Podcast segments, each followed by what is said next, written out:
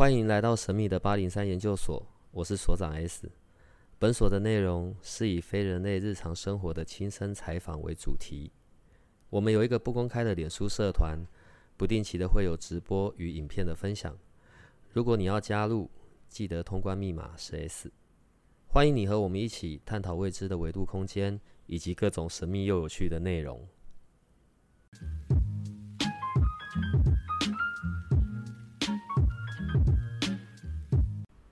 好，今天有点不一样的是呢，我们今天邀请到的是在劳动法上面非常有名的张轩豪律师。劳动法对吧？对，劳动法。好，好啦，轩豪律师呢，除了在劳动法上面非常有名之外，然后我们也一起也是三阶段的毕业生，然后本来就是也是我的好朋友，所以今天我们可以聊一点人类世界的事。呃，劳动法，一般人哦。我不知道对于劳动法的那个概念有些什么，所以你可不可以先给我们的听众一些背景，就是关于你在处理所谓的劳动法，你通常在处理的这一些案件，或者你在为一般人所提供的服务，都是哪些方向的？呃，其实劳动法它其实就是所谓我们常听到的所谓的雇佣关系啊，那只要你有。公司啊，有雇主啊，然后有劳工，其实中间所有的一些权利义务关系，就跟劳动法都有关系。所以其实像现在大家都很很清楚的说，比如说放假放几天啦，然后过年放假要不要加，要不要钱要不要比较多啦，等等的，然后甚至休假等等的这些事情，其实都跟劳动法是有关系的。那呃，因为其实劳动法它是一个比较特别的法律，它是一个因为雇佣关系而特别立的一个一个专法。所以说，呃，很多人对于这件事情并没有到非常的清晰，到底如何去使用这一份这这个劳动法。那所以有时候，尤其是雇主啊，他们会觉得说，哎，怎么这个法律都是在保护劳工啊，然后怎么对雇主这么的不公平等等的。可是其实换个立场来想，它其实就只是在做一个法律的框架。那让大家能够在这个框架的游戏规则里面去正常的去运作，那这样的话，其实立法的真正目的呢，是要促进劳资和谐啦。所以其实我觉得，呃，劳动法这件事情，我们律师能够协助的，就是如何去让雇主跟劳工之间能够在呃共同合作的这个立场上面，在一个游戏的架构下面，能够互相的去合作，然后去创造双赢甚至是多赢的状况。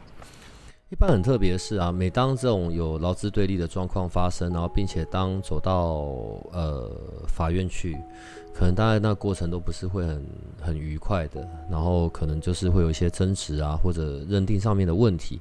那我觉得宣豪律师很不一样的一件事情是，你都是会站在一个你知道让两边都是可以有一些呃双赢的结果。对，然后在这一个你刚刚讲到，在这一个的框架中，然后找到彼此要达成的这部分。好，一般在雇主跟劳工之间，你处理过比较多的一些问题，大概是些什么？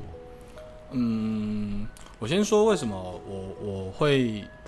呃对劳动法的认知会是用 双赢的方式在看待这件事情，因为其实。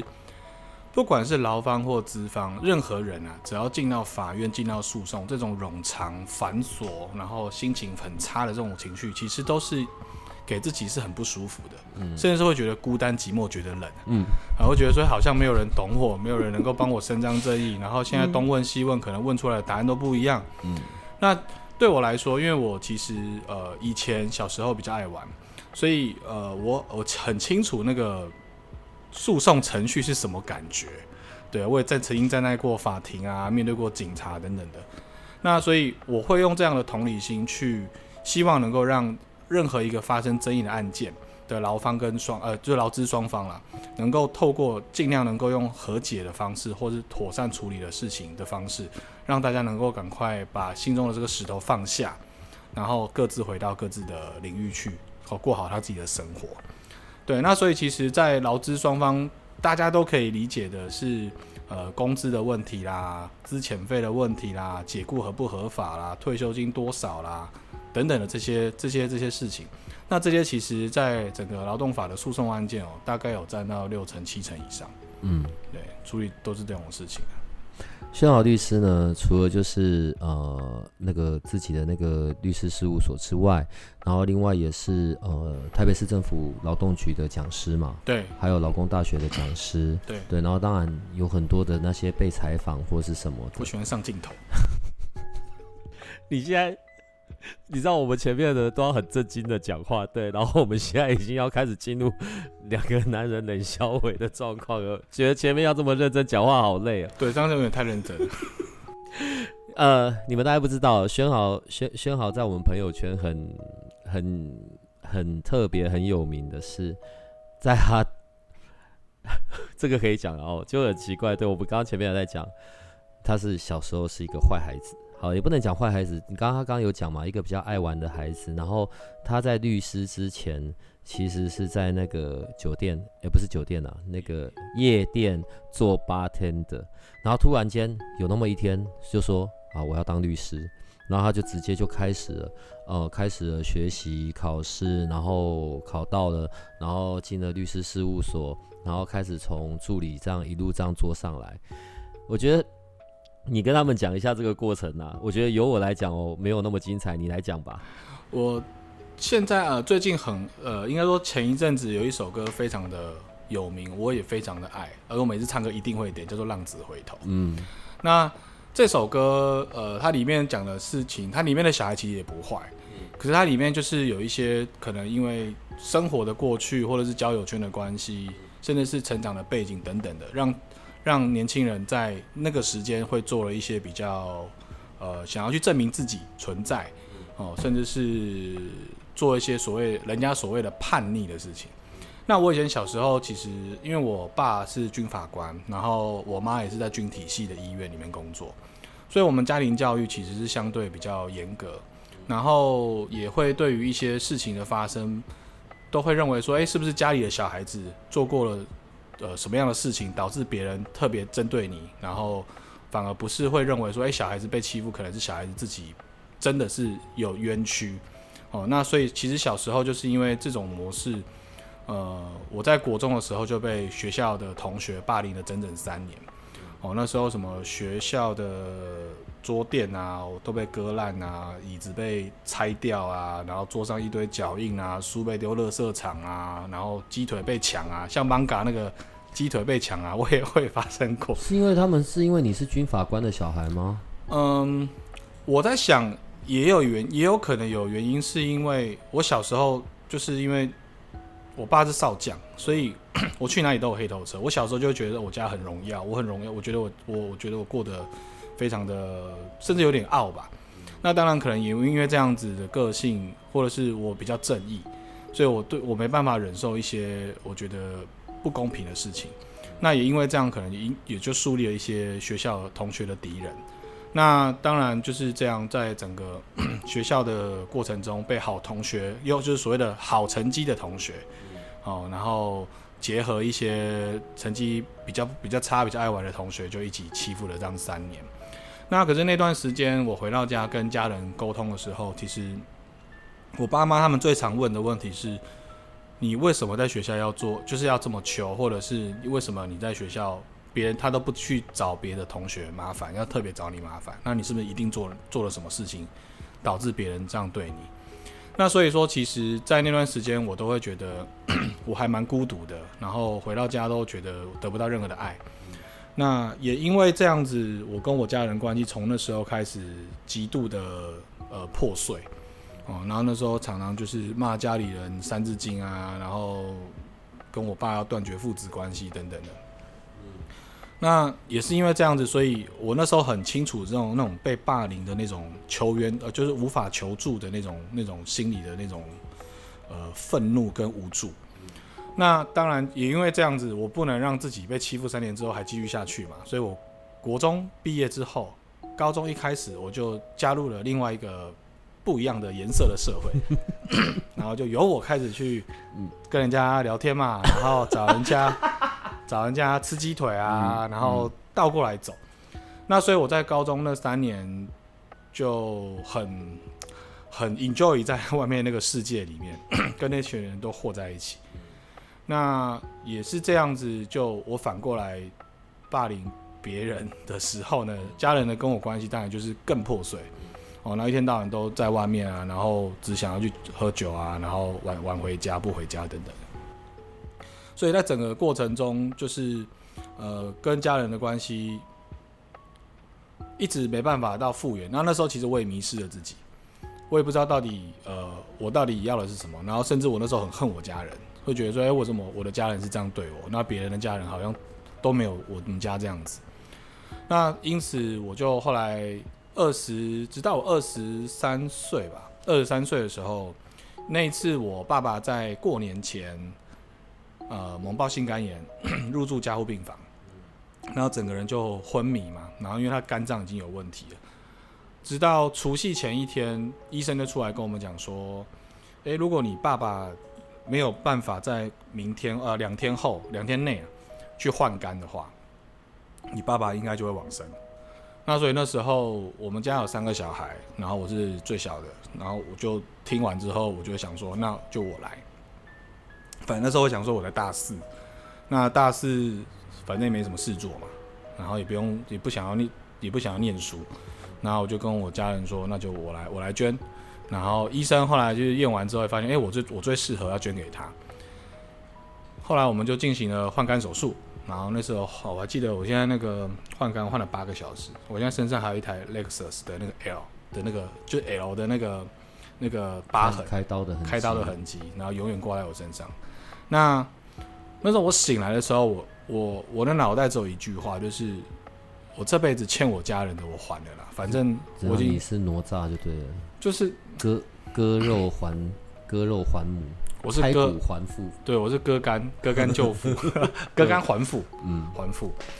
然后今晚那时候家人都都就是有过来说谢谢你啊，谢谢我啊，然后你很勇敢啊，然后你好好棒啊，爸爸因为有你而活啊之类这种话。可是我那时候心里一点都不一点都不开心啊，我只是想说，我就是还了你这条命啊，然后你就以后不要再烦我了，不要再跟我唧唧歪歪。对，那直到后来我就 去走了三阶段的课程嘛，那那时候我就是想说，嗯，到底为什么我会让我的生命过成这样子，那我真的这么的无用吗？还是我只能这样子？所以那时候我哥哥，我哥哥是我引荐我去上课的人，他那时候就是过年的时候就包了一个一块钱的红包跟一份报名表给我，然后就说我今年给你的红包就是一块钱，然后但是有一个基本课程的报名表也这个课程也送给你，我希望你能够去。那他希望我我们家的关系能够不太一样，所以我后来就去，去完发现说，哎，其实过去的一切这些叛逆啊、爱玩啊，都只是要去证明我自己的存在，让我的家人觉得说，哦，其实我的儿子很棒，啊，我这儿子是很有用的，然后是是是可以。代表光宗耀祖啊，或者是很荣耀的这种状况，而不是一天到晚在外面打混啊，然后一天到晚被爸妈叫去学校找老找找什么教官啊，找训导主任等等的。那所以从那个时候开始，我就察觉到跟发觉到我自自己是谁。那也因为这样子，我毕业三阶段毕业之后，我就跟那时候呃，还是跟我记得是跟琳达，就是呃沃盛的老板。他那时候是刚好带我的教练，然后我就跟他讲说：“姐，我想要考上，我想要考律师。”然后他说：“他那时候说，哈，你想考律师？怎么可能想考律师？”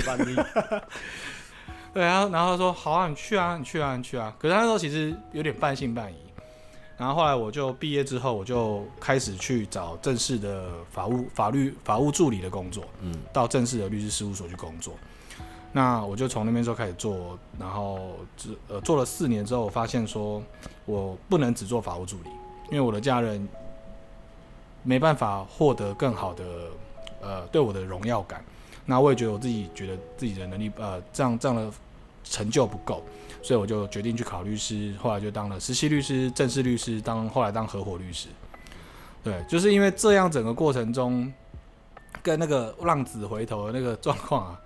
是是还蛮切契合的啦。就我们现在刚刚听了一整段，根本就是连续剧或者电影的剧情。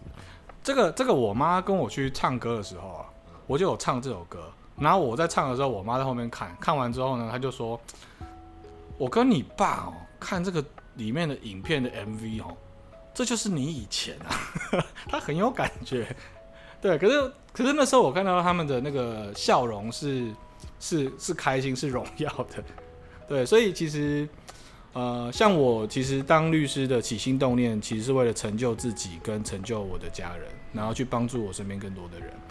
那也是因为这样子，所以我在当律师的时候，啊，就还蛮蛮开心的，而且我很清楚的知道我每一步要干嘛，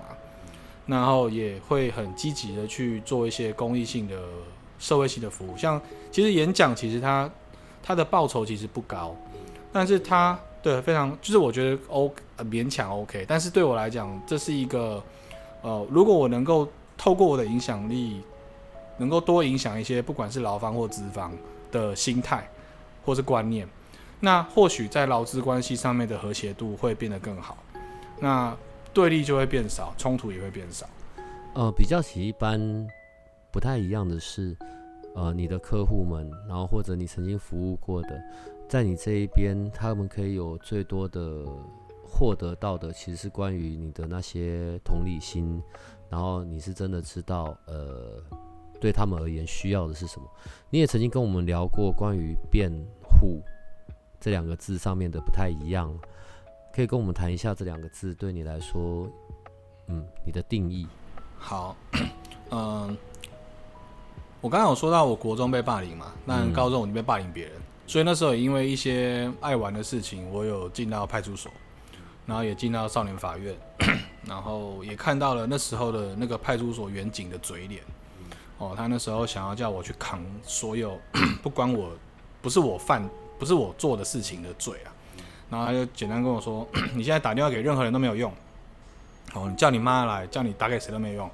你现在就赶快认一认，认一认你就可以赶快签名就可以回家。”我还记得那个派出所在北投，嗯嗯，叫光差派出所。嗯，那所以那时候我对于 法律这件事情。对于侦查这件事情、刑事案件这件事情是有极度的反感的。那 我那时候其实考上律师之前就一直在想说，我如果考上律师，我的我的核心目的是什么？是为了要去去对干警察，去对干这个侦查体系。可是对我来讲没有动力，我会觉得说我对干，我平常就可以对干啊，我干嘛要考试？那直到有一次，呃。补习班老师在上课的时候分享说，辩护的重点不是在辩，不是把黑说成白，白说成黑，重点而是在护，保护的护。那这件事情他才让我突然醒过来说，其实，在不管犯了多么严重的犯罪者的就这种罪的这种这种犯呃被告，在法律判决之前，他都还是要受到最平等合法。的正当法律程序的保护。那如果检察机关、侦查机关他们并没有做好他们应该做的取证工作，那被告就应该获得无罪，甚至是减轻的量刑。嗯，所以对我来讲，任何人都会是一样的，因为不是说啊，杀了人的人就应该要被比较减少这种这种程序的保护。我不觉得，嗯，因为如果法律的体系变成这样的话，这样任何人都要觉得害怕。因为这样代表每一个人都可以被贴上标签，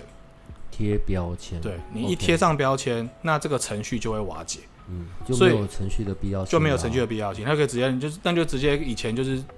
就像那个以前的 衙门一样，他要你他要你死，你就是自由行政，自由行政。那这样我觉得不是正确的方式。所以就是呃，也是因为这样子，所以呃，老师讲完这个辩护的这个护以后，我发觉这个是我要的。因为我觉得律师对我来说，我能够做的目的，就是就是为了保护所有的人，让呃懂法的人能够去协助呃这些真的不不好不就呃不愿意运气不好遇到一些事情纷争的人，能够在这个处理的过程中，有一个人能够陪伴着他，支持着他，让他获得专业的服务，然后同时能够陪他去分担一些中间过程的不舒服或是不确定感。对，这对我来讲才是当律师的核心价值啊。作为律师啊，这么一个冷静、智慧、逻辑的这样子的一个工作，所以请问你会拜拜吗？哦，我会拜拜啊。哎、我跟你说，其实概念我觉得差不多，嗯，呃，这有什么概念呢、都都一样。哦就是呃，我相信我应该说，每一个人都有自己的不同的信仰，但是当一个人有信仰的时候，他就是一个支持自己的力量，那他就会让自己在那个当下变成是呃很冷静，然后很客观，然后甚至是会有一些想要达到的目的。我们现在是在讲拜拜，对不对？对啊。拜拜拜拜，你是不是要讲说，呃我叫什么名字，出生年月日啊，然后报时辰啊，家住哪里？哎、这要很严谨哎，你知道？你不能讲错，讲错那个功德或者是那个祈祷就到别的地方去了。好，那你看修金传的时候，烧哎金纸上面不是还要写这个正确的地址呃吗？呃呃，这都不能写错字哎，哦，对不对？所以是不是要很严谨？是是是嘛，对不对？哎，我怎么有点在脸笑哎？哦，好，所以 你平常会去哪些庙啊？哦，我我都会去嵩山的慈惠堂，呃，是嵩山那个车站那边那个不是不是，那是慈幼宫，慈惠堂是在那个山上的。在山上那个。OK OK，母娘。对，我是找到母娘的。嗯对，因为就是我很我还蛮喜欢那边的感感觉啦。嗯，对，所以我呃每一年大概都会去个一两次，然后去那边拜拜。那平常家里也有在拜啊，所以你是真的会拜拜的啊、我真的会拜拜，而且我爸很会拜。我以为，我以为像这样子的是完全就是不会走进庙里啊，也不会看信仰这些事情的欸。嗯，其实我觉得信仰这件事情对我个人来说是还蛮重要的。对，就像我我当律师有一个核心的信仰，那就是可能是呃我想要帮助人，就是我要帮助人这件事情。那其实我去拜拜，其实也是一个我想要去呃保佑我身边的人能够平安健康，然后也期许能够让我自己的事业能够变好，然后帮助到更多人。其实它的核心将宗旨对我来说是一致的。那你看哦，像呃，有的时候我们可能也会去，除了拜拜之外，我们可能也会去问事啊，不止庙里的啦，然后算命的啊、卜卦的啊，OK，然后甚至啊，像我我们会来我们节目另外一个那个何子毅老师嘛，对，他是奇门遁甲的，我我也会去这一些，你知道，对于未来或者有一些可以帮助我们的一些呃小道具啊、小配博，我们当然都很爱。你会碰这些东西吗？我跟你说，我很会问，我以为你要跟我说我跟你说，我打死都不碰。我超会问的，为什么？而且我很多朋友都会有需要的时候，我都会跟他说：“你去找谁？你去找谁？你去找谁 所以你认识的比我还多。？”而且我还会跟他讲说：“那个你要怎么问？” 所以，对，应该说我我有一个很很很好玩的个性，对我来说，呃，如果我今天有一些呃想要去厘清的事情，嗯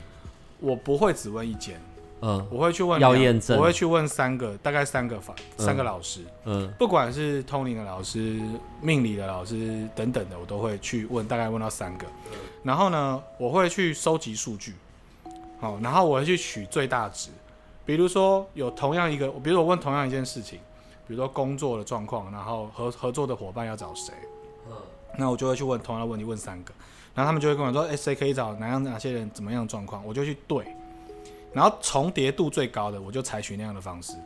就对我来讲，呃，所以我为什么说他跟我我我的我当律师的工作其实也蛮蛮合的，因为律师也是在收集东西。嗯对，那我在收集之证据之后，取得最多数的多数说，所以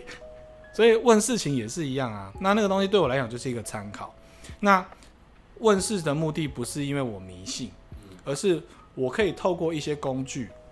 透过别人去帮我看到一些我看不到的事情。嗯或者是帮我去厘清一些方向，嗯那让我在这些方向里面做一个自己负责任的选择。嗯所以对我来讲，命理的目的是协助我在做选择上面有多一个参考标准。是做选择啦，因为我觉得像我们这么久以来跟很多不同的老师，然后呃有这样子的一些访谈的过程哦、呃，我我觉得作为人最好的一件事情就是我们是可以活在当下，我们很多时候都是有有选择的。当然，呃，有甜头就会有代价嘛。你当下的选择，或者你当下采取的行动，万一是不太后 OK 的，对，那你后面当然就要针对你的选择付出一些结果了啊，对，所以怎么样可以让我们的选择是比较呃跟未来比较有一致的，然后让我们有多一些判断的方式。我觉得这是可能在所谓的命理啊，或者是呃我们在讲的神明这一块，可以为我们有的一些好处。呃，你是什么神的 K K 啊？我，嗯，太子爷哪吒。我就我们刚刚讲到哪吒，就还真的是哪吒。好，有像有像有像。我小时候有跟他玩过尿尿比赛。什么东西啦？真的，我小时候大概幼稚园的时候吧。嗯。我妈常常觉得。晚上我都不知道干嘛，就一直在那边笑，睡觉的时候一直笑，然后就一直在那边讲话，然后一直就是一直滚来动来动去动来动去，然后他都有他后来就问我说：“你晚上在干嘛？”他说：“我我说我就跟他说我在跟一个就是穿着就是身上琉璃的颜色，然后有红色有白色有绿色，然后手上还拿着一把那个像那个叉子，就是长叉的那种兵器的人，然后玩游戏。”然后在我们在比尿尿谁射得远，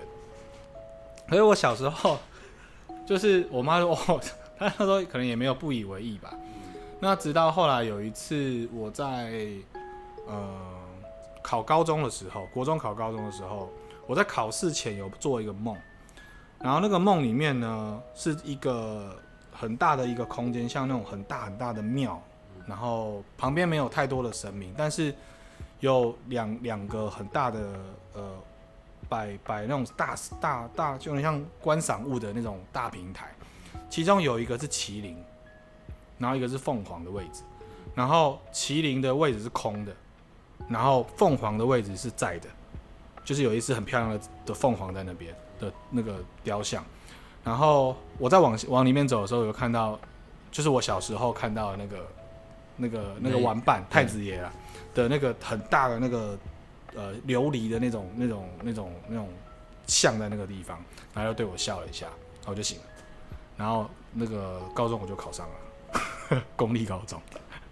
所以然后后来就因为就是这样去问，就问那个呃我的一个古公舅公啊，他也本身也是呃济公那边的机身这样，嗯，然后他就跟我妈讲说，哎，你讲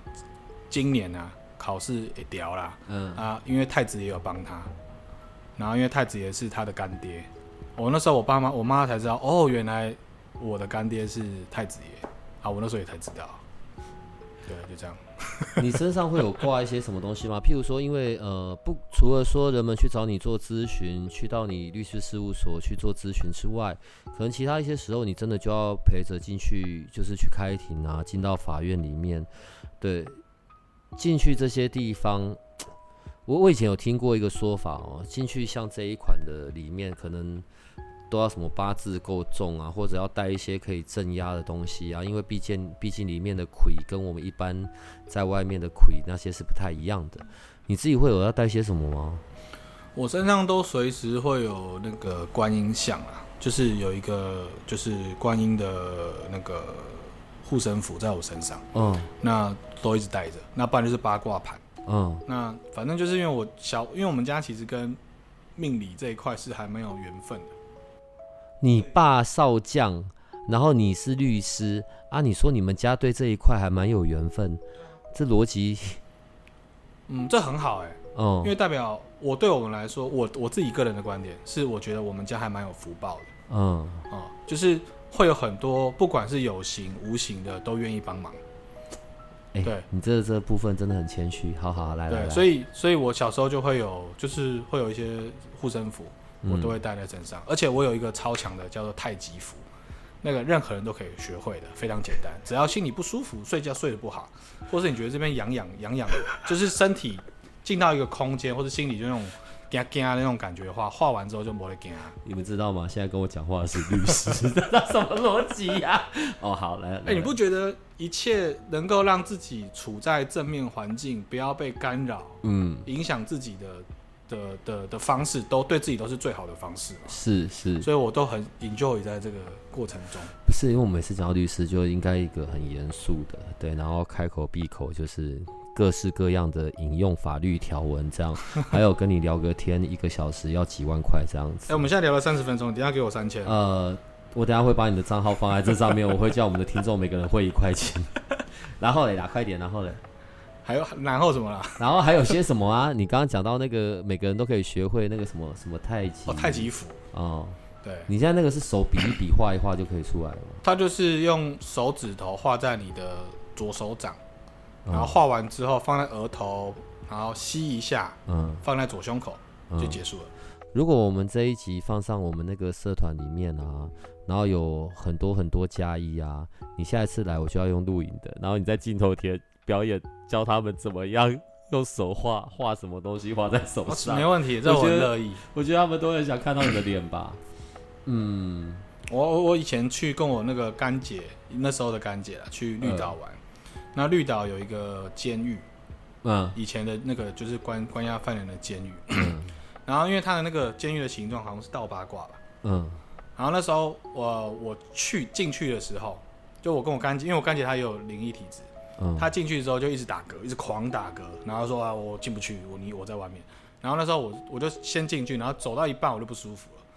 然后我就画了一下符，然后就赶快走出来。就是这个太极符对我来说，呃，很多时候睡不好，嗯，啊，或者是心里会觉得真的毛毛，或者走到一个地方突然鸡皮疙瘩全部起来，我就会马上画。画画完之后，那个那个不舒服的感觉就会就会消失。你是被律师这个行业耽误的法师对吧？反正都是师，要不要考虑一下转职这样？不要不要不要不要。呃，我我觉得在后面，我还是想回到在你的那个劳动法的专业上面呢。呃，难得在我们的节目上面，我们是可以谈一些这样子跟我们切身生活啊，从来我们每一项部分都跟我们的切身生活有关，但是这是第一次我们可以聊到跟。法律这件事情的影响，你看哦，在去年像疫情那么严重的时候，很多公司都有裁员，或者你知道暂时不上班，然后或者就很多阴影的措施，也影响到了很多家庭。呃，作为劳动法的律师，在目前的新的这些法规，或者在最近疫情又有稍微有一点点紧张的状态下，你有些什么东西是可以提供？呃，可以提醒一下我们的听众朋友们。可以有些什么样的准备，或者遇到哪一些的状况，可以准备做一些为自己留下些什么哦，以便日后不时之需。然后更甚至是所谓的那一种跟什么劳动局的补助，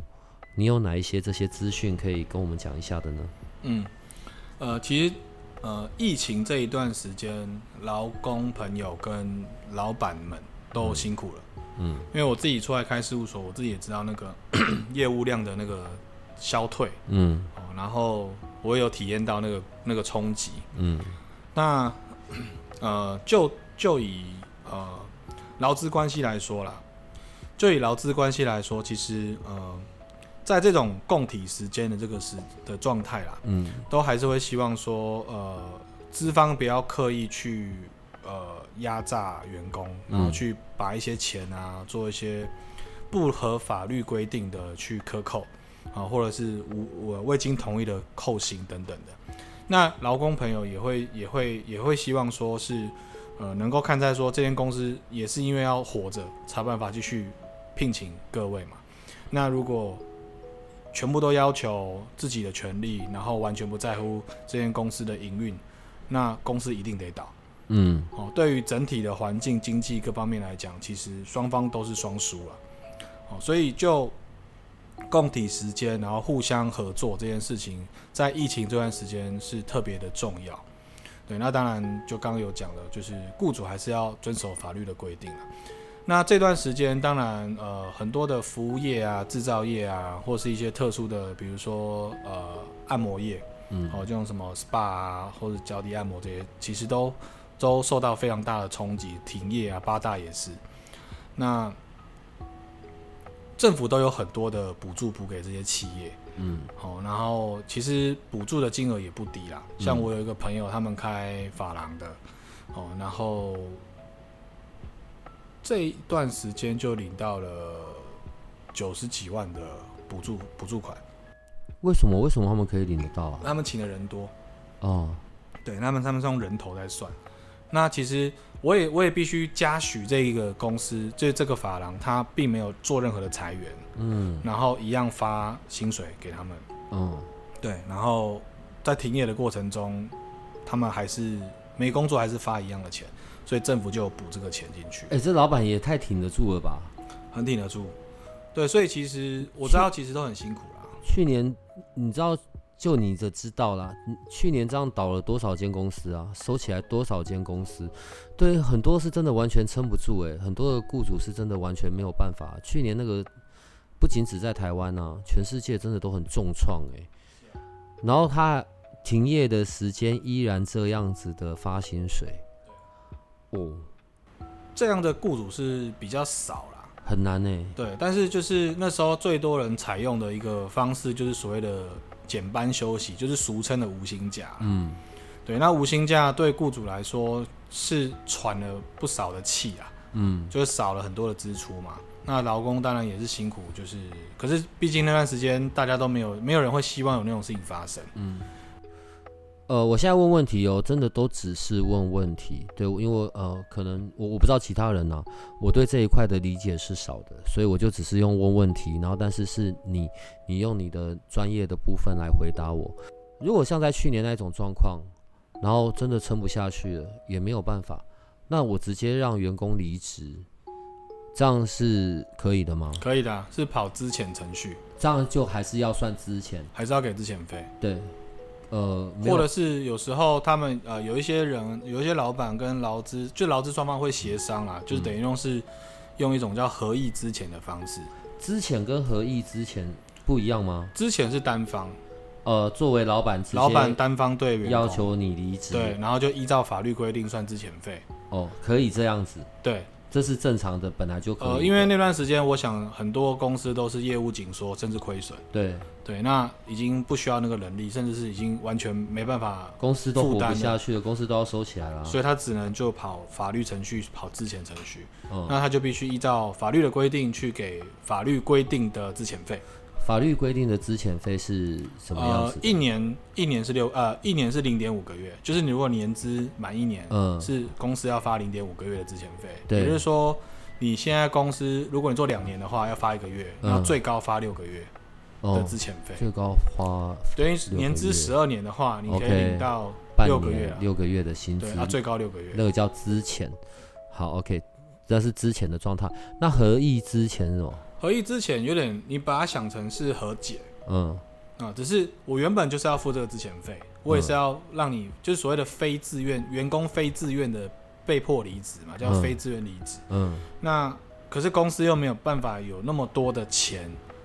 去付给劳工，嗯。所以劳资双方做一个和解，嗯。双方达成一个合议说好，我们双方合意用之前的方式处理掉我们之间的关系，嗯。但是我会给你一笔钱，嗯。那这个钱可能会低于之前费的数额嗯。的嗯金额，嗯，但是我们就是好聚好散，嗯。所以那时候其实也蛮多呃雇主使用这个方式跟呃劳资双方签这个和解书的。好，可是我们在讲的是，呃，一般的公司在用人的时候，就是这是我员工嘛。好，可是我知道有些公司在用员工的时候，他可能是用那一种，就是会写那个叫聘。雇佣契约，对对对对对，你你你知道我在说什么？就他可能不适用于像这一种的，他是他要写的那个东西叫做哦，你说的那应该叫做承揽契约。哦，对对对对对对，承揽契约进来的的所谓的员工，就并不适用在他不适用劳之前。基法，嗯。就是嗯，在劳动法领域最常遇到的契约类型有三种。嗯。第一种叫做雇佣契约，就是我们最常听到的员工老板的关系。OK，第二种叫做雇佣，对，一定要第二种叫做承揽契约，嗯。那第三种叫做委任契约。那其实这三个性质是完全不同，但是很像，因为他们都是提供劳务换取对价。对，那我以呃一些工作类型来做代表哦，承揽契约就像是呃你找一个水电人员到你家里帮你修水电，那什么时候你会给他钱？是他修好完工的时时候对或者是你把车子拿去修车厂，请他帮你修，嗯，那什么时候会给他钱？修好好的时候的时候才会给他钱。这个叫承揽，承揽，他是以工作完成嗯才给钱。就是工作完成才有请求报酬的权利。就像那什么室内装修啦，哦，室内设计啊，这种其实大大部分都是承揽契约。那委任契约呢，它比较代表的呃职业呢，就是律师、会计师，或者是那种非常高阶的总经理、董事长。这种呢，基本上啊，跟雇佣就是员工之间最大的差别是，他不需要受到公司非常高度的管理。基本上，我拥有，我们都拥有很高的决策权、决定权。我们也可以用我们的专业技术各方面去决定很多的策策略啊，或是行动。哦，那跟公司的从属关系，所谓的雇呃指挥监督关系就降得很低。所以说，像雇佣人员就是所谓的员工啊，他跟公司之间的指挥监督从属性会非常非常的高，基本上老板叫做什么，你就要做什么。哦，然后请假啊、出缺勤啊，然后惩惩戒啊等等，都必须受到公司的高度管理。那相对的，你对于自己工作的一些决定、决策权啊，要怎么做的自主性，就降得非常的低了。那委任呢，就倒过来了，因为我不从属于我的当事人嘛。以律师来说，啊，我你们提供事实证据给我，我帮你办，但是。专业法律的规定，然后跟诉讼策略的处理、开庭的过过程，都是我自己决定。对，那这种情况呢，我的自主性就很高了。哦，那刚刚说的承揽呢，它的特色啊，它就是在于那个工作完成，一定要把工作呃，要合约上或者指派的任务要达成。对，对，所以说其实这个有差了，像。其实呃，你们去想一下哦，我们今天假设今天公司你是员工关系，今天老板说你要完成 A、B、C、D 四个工作，嗯，可是你只完成了 A 跟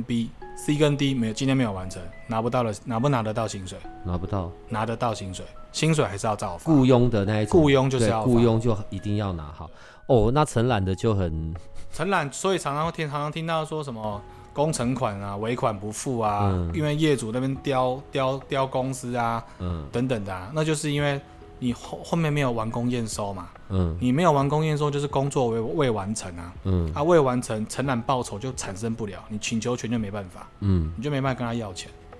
就是差别就是这些小细微的东西。但我们在讲劳工法的时候，劳动法就比较大的部分是比较针对在。雇佣的这一块，基本上适用雇佣关系的人员才会最高度的适用劳动法的相关规定，什么劳工请假规则啊、劳工保险条例啦、哦劳工退休金条例啊、劳动基准法等等的，嗯，这些东西其实都跟雇佣关系才最有关系啊。那承揽跟委任其实很少，呃，委任是不适用啊。那承揽只有少部分的，像职业灾害的那个部分。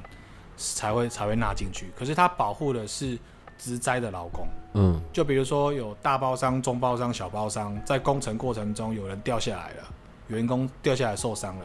然后法律在这职业灾害那个地方就有去把这些承包商整包把它鬼巴掌整个包起来，说，哎，你们这些人都必须要对这个职灾劳工负责。嗯，只有在这种情况才会纳进去，不然基本上承揽人员根本不适用劳基法。呃，还有一一种状况，好，那我们又回到雇佣好了。好吧，可能我今天自己提出我要离职，好，可是我就跟老板说，哎，可是你可不可以给我一个叫做呃非自愿离职？因为这个我好像就可以跟政府半年的没上班的补助，嗯，对，我不知道那个到底叫什么失业给付，对，这这样子是可以的吗？哦，兄弟们，各位兄弟们，那个那个各位亲爱的观众朋友们，千万不要干这件事情啊！因为哈，怎么样，政府又不会知道啊啊，不拿白不拿。我已经，现在已经蛮多判决，政府知道了，然后也被判刑了，就是处理的人被判刑。我先简单跟大家讲，嗯，非自愿离职这件事情是非自愿，就是像去年被状况啊，被解雇，对啊，好，甚至是一些呃呃被迫离职，员工被迫离职，就是。去员工去呃，因为老板有违反劳动法的规定，去终止老板的规定，反正他有一定的规定。嗯，重点是非自愿。嗯，可是如果你刚刚说的是自愿离职，我今天要离开了，但是我想要领钱嘛，景气就这么差啊，算了，我也不想上班啊，那你你让我离职，可是你要给我非自愿离职，这样也是不行，因为。你们，你呃，应该说，你们去写那个非自愿离职的时候，要开立一个证明书，然后你们要去请领失业给付的时候呢，也必须要把那个非自愿离职的资料交给那个呃那时候的媒介工作的单位，然后之后都没有媒介到，呃，劳保局才会给你钱嘛。对，当你去写了一个不实的文件，嗯。这个叫做伪造文书。嗯。然后呢，你把这个伪造的文书送给劳保局的相关机关或失业给付的机关，嗯这叫做行使伪造文书。嗯，那目的是什么？为了诈欺，你诈领国家的这个保险费、失业给付的补助款。所以呢，他的整串行为的白话文的结果叫做诈欺嗯哼，啊，而且是使公务人员登载不实等等，他超多犯罪的、啊。那这种情况呢，老板会中，写的人会中，就是那个制作人发发单子出去的那个人会中，嗯，然后员工拿去行使的也会中，所以哇，千万不要干这样事情，一大得不偿失，串呢。一一串的。呃，今天因为你来的关系，然后我们也有机会呃去比较一窥到哦，原来在整个劳动法上面，还有我们这一些以为不太你知道小事，就却有这么多的要留意的地方，对，而且一个不小心可能我们就触法了。呃，这是你第一次在我们节目里面出现了。我觉得在我们的那个社团里面，应该会有很多很多的留言跟要问问题的。是为了太极服吧？不止啦，为了你的，为了你的颜值，啊，谢谢。这样，我今天还是有称赞到你的帅气，好不好？呃，这一集反正我这礼拜会放上去，然后我们就来看一看我们这些听众的的反应。当然，也是第一次有一个律师跟我们的这么近，然后可以看到这一些。你知道，在我们的社团内有百分之九十以上是女生吗？OK，对，所以我们的讲话都会很谨慎、小心。对，因为俩零俩后不能，你知道那一句成语吗？不知道。我在说抓龙抓虎，然后嘞，惹龙惹虎。哦，热龙哦，对，然后好啦，反正 就是想要让我们的女性同胞们有一些对愉快的，嗯，好，反正不管关于跟职场上面的呢，然后或者是在劳动法上面的，我们现在又多了一个，所以我们应该要把你定义成什么？啊、法律系教授，千万不要这样子，就是相有信仰的 劳动法律师嘛，这样会比较好一点。呃，其实轩豪跟我们，譬如说像我们呃会来到这边的何子毅啊，还有我们其他的一些老师，对我们本来你知道，因为我们有那个三阶段的关系，我们你知道各种中间的关系，东拉西扯的，其实全部都是有认识的。而且在去年的更早期的时间，那个时候呃香香公主，对，也是你介绍他来到这边的啊。然后所以今天非常的就谢谢你来。然后下一次的时候，我们就会录影加上录影的片段了，好你就可以好好的讲一下那个太极符合这件事。但更多的是，我想要把这一些，嗯，你可以带给我们在我们生活中法律层面会影响的这些东西，